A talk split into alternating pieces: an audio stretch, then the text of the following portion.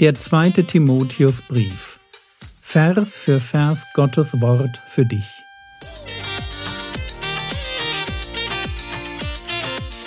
Ich brauche eine Auszeit und deshalb bekommt ihr in den nächsten Wochen eine ganz neue Reihe von mir zum zweiten Timotheusbrief. Mein Name ist Jürgen Fischer und ich wünsche euch beim Zuhören Gottes Segen und viele hilfreiche geistliche Impulse für euer Leben. Warum kannst du heute Abend die Entscheidung treffen, ein, geistlich, ein geistliches Leben, was schwächelt, in ein geistliches Leben zu verwandeln, in dem Kraft ist. Warum kannst du jeden Tag in deinem geistlichen Leben diese Entscheidung treffen? Ganz einfach, weil es uns nie im Leben an Kraft mangelt. Ich bin kein großer Freund moderner Anbetungslieder, in denen es darum geht, mich vor Gott als jemand zu beschreiben, der defizitär ist. Im Sinne von, ich bin ein so armer Wurm, Herr, bitte gib mir, Herr, lass doch endlich fließen, Herr. Ich weiß nicht, ob ihr solche Lieder kennt. Ich, ich kann mit diesen Liedern nichts anfangen, weil sie nichts damit zu tun haben, was in der Bibel steht. In der Bibel steht, dass wir, 2 Timotheus 1, Vers 7, denn Gott hat uns nicht einen Geist der Furchtsamkeit gegeben oder der Feigheit. Also wenn du merkst, wow, ich habe echt einen Durchhänger, dann hängt das nicht zusammen damit, dass dir etwas fehlt. Im Kolosserbrief steht, dass wir in Christus zur Fülle gebracht worden sind. Hey, wir haben alles. Tschakka. 2. Petrus 1. Wir haben alles zum Leben und zur Gottseligkeit. Da fehlt nichts. Das ist so, als wenn du eine Direktleitung hast zu einem Atomkraftwerk da, da ist genug Saft, glaub mir. Du musst ja da keinen Kopf machen. Und wie wir jetzt wissen, laufen die ja auch länger. Also von daher, das bleibt auch so. Die Frage ist nicht, ist da hinten genug Saft? Die Frage ist, lasse ich das zu, dass dieser Saft in mein Leben fließt? Das ist der Punkt.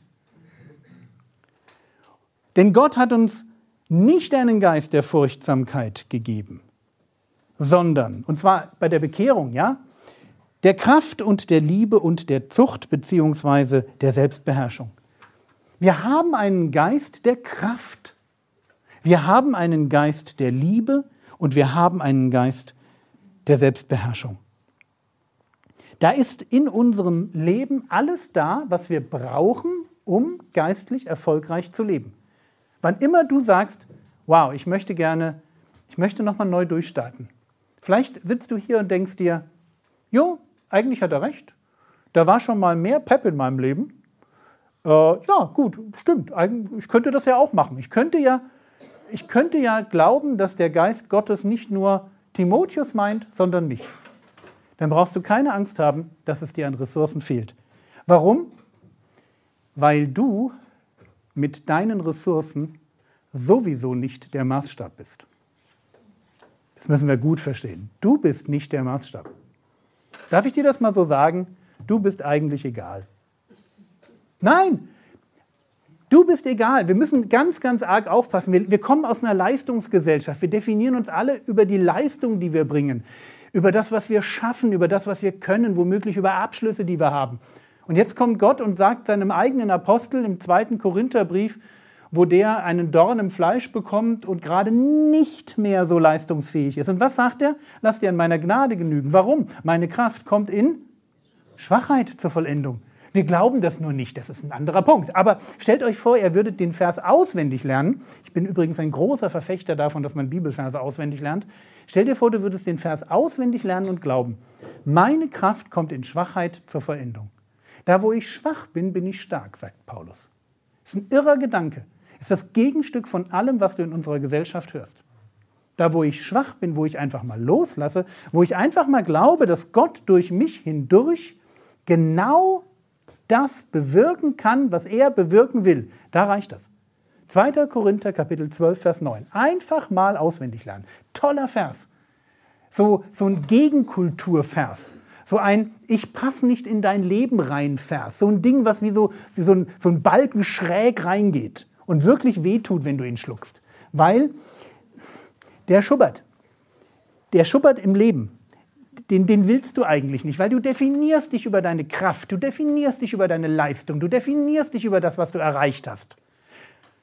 Und jetzt kommt Gott und sagt, vielleicht ist das, was du für relevant hältst, gar nicht so wichtig. Wozu sonst hätte ich dir, sagt Gott, einen Geist der Kraft und der Liebe und der Zucht oder der Besonnenheit gegeben, wenn du ihn nicht brauchst? Aber wenn du ihn hast, dann nutze ihn.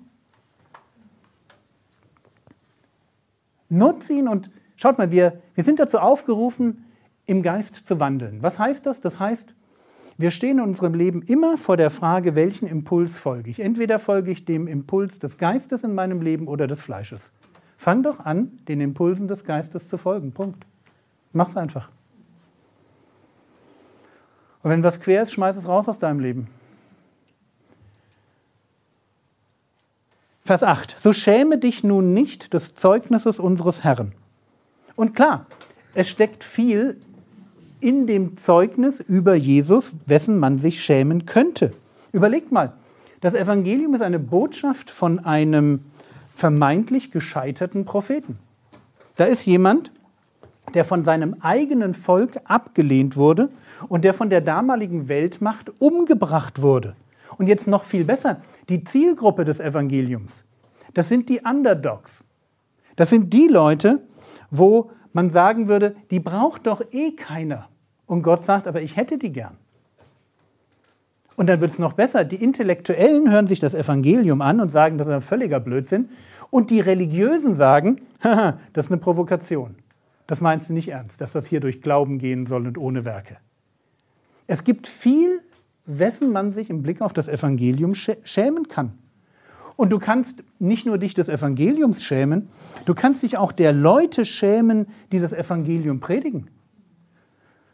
Paulus muss das natürlich jetzt hier in besonderem Maß ertragen, weil er schreibt, schäme dich nicht, das war das eine, des Zeugnisses unseres Herrn, noch meiner seines Gefangenen. Noch meiner seines Gefangenen. Ist, das, ist euch was aufgefallen? Das stimmt, was hier steht? Da liest man drüber hinweg. Wessen Gefangener ist Paulus? Wessen? Gottes Gefangener. Kurze Frage. Wo sitzt der? In Rom, in einem Gefängnis. Wer hat ihn da reingeworfen? Na, der römische Kaiser. Zur damaligen Zeit Nero. Das heißt, nach außen hin sieht das so aus, als hätte der römische Kaiser seine Macht eingesetzt, um die Arbeit des Apostels ein für alle Mal zu beenden. Paulus sieht das ganz anders. Paulus sagt da nicht, der römische Kaiser und Huch, was soll ich jetzt machen? Ich weiß jetzt auch nicht, wie das weitergehen soll. Und würden wir jetzt Philipperbrief lesen am Anfang, ja, da erklärt er dann, ich sitze hier zwar im Gefängnis, aber ich weiß auch nicht, wie es passiert ist. Eigentlich, jetzt, jetzt predigen noch viel mehr Leute in der Stadt, weil ich sitze hier und die ganzen Wachen, die mich so bewachen, die kriegen natürlich alle das mit, warum ich hier sitze. Und die ganzen Christen, die das mitkriegen, dass ich hier sitze und dass die Wachen darüber reden und so, die Christen müssen jetzt auch mal aus ihren Löchern raus und trauen sich jetzt auch was zu sagen. Und dann, also da passiert viel mehr.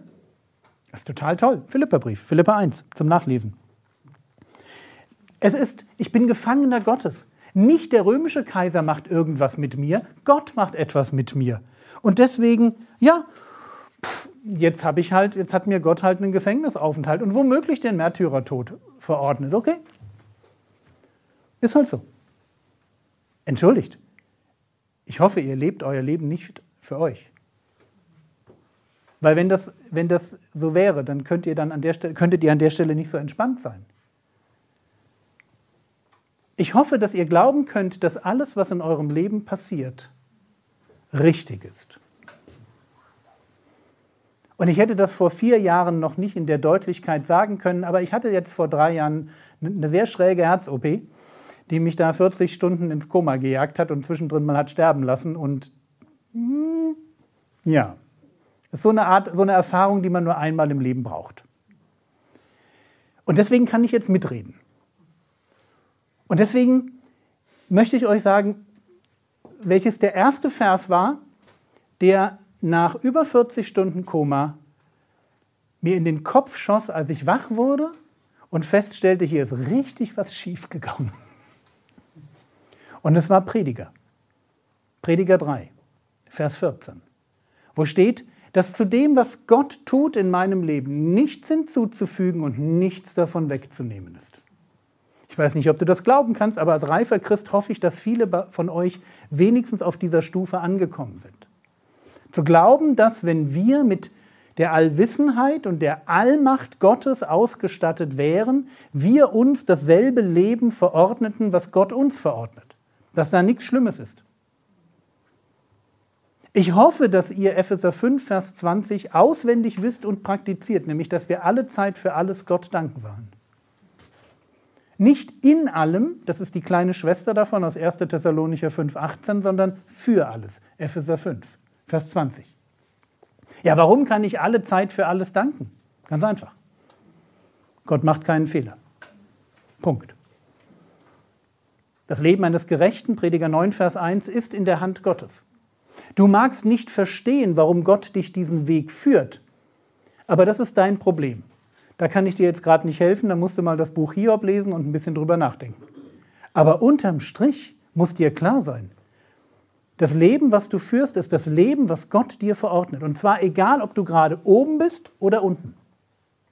Wenn du das nicht glauben kannst, nimm dir in diesem Wochenende Zeit, darüber nachzudenken und fange an, dafür zu danken, was an Blödfug in deinem Leben ist.